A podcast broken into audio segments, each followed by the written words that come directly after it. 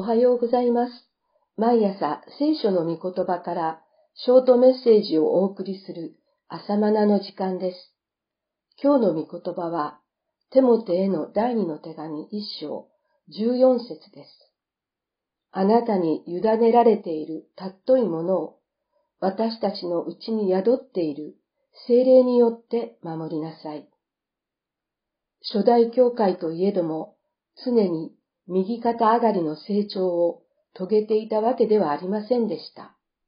テモテへの第一及び第二の手紙から、当時のキリスト教会に衰退の影が忍び寄るのを感じます。丸一、信仰の破線にあった人、第一ともて一章十九節。丸二、両親に夜勤を押されて道をそれた人、第一とめて四章一から三節。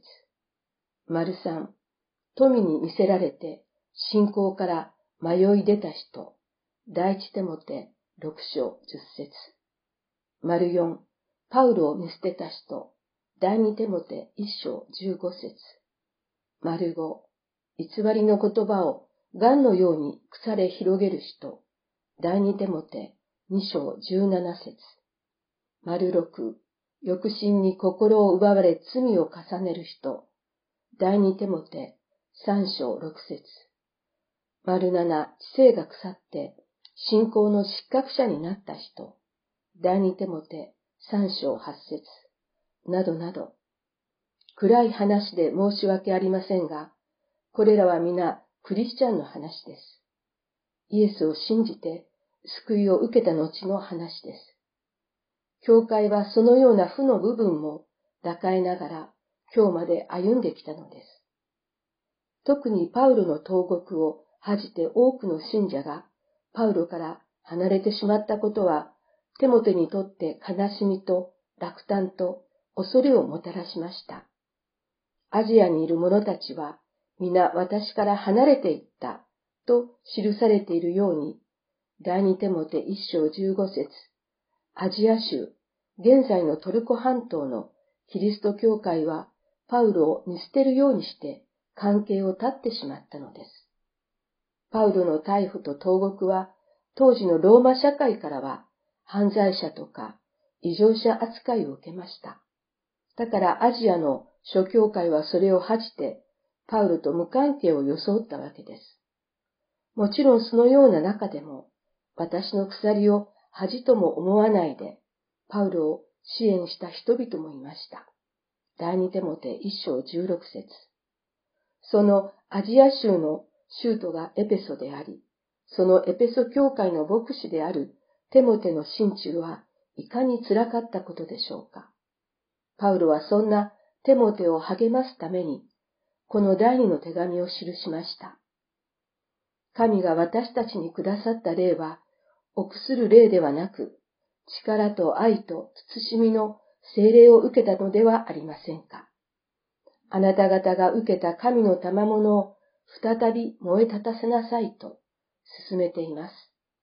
第二手もて一章六から七節つまりあなたのうちに住まわれる精霊に期待せよというのです。そうです。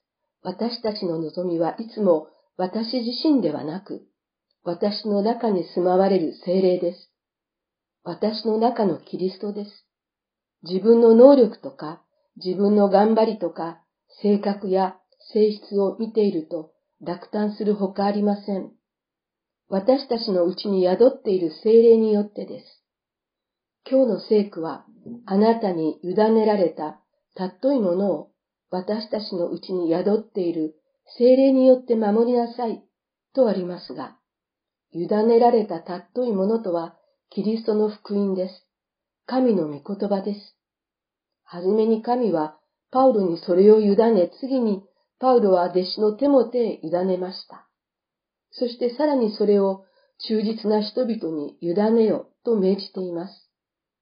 第二手も手二章二節このようにして、キリストの福音は、今日の私たちにも伝えられてきました。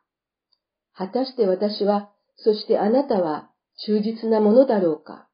こんな尊い宝物を腐らせてはいないだろうか？福音を恥ずかしく思って地に埋めてしまっていないだろうか？委ねられた自分としては問われるところです。だからこそ私たちのうちにおられる精霊によって守るのです。精霊が私たちに委ねられたたっとい福音を守ってくださいます。日本にも昔ながらの伝統があります。それを守るために、無形、有形文化財とか人間国宝などと指定して守ってきました。しかし、時代の流れに押されて少しずつ変質していきます。しかし、神が私たちに委ねてくださった福音、神の御言葉は精霊によって守られます。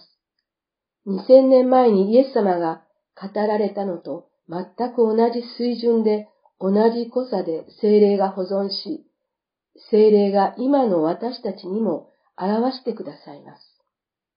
福音は時代の変化によって変質したり変更するものではありません。神が罪を許すと言われたら許されるのです。愛すると言われたら最後まで変わることなく愛されるのです。その変わることのない神の御言葉、福音は、今日も精霊によって生きた神の言葉として受け、私たちの中で実現する言葉です。2000年前と同じように再現する言葉です。それは精霊によってです。さあ祈りましょう。精霊によって神が私たちに委ねてくださった尊いもの、すなわち神の御言葉を最後まで守り、生かし、伝えるものとならせてください。以上です。それではまた明日。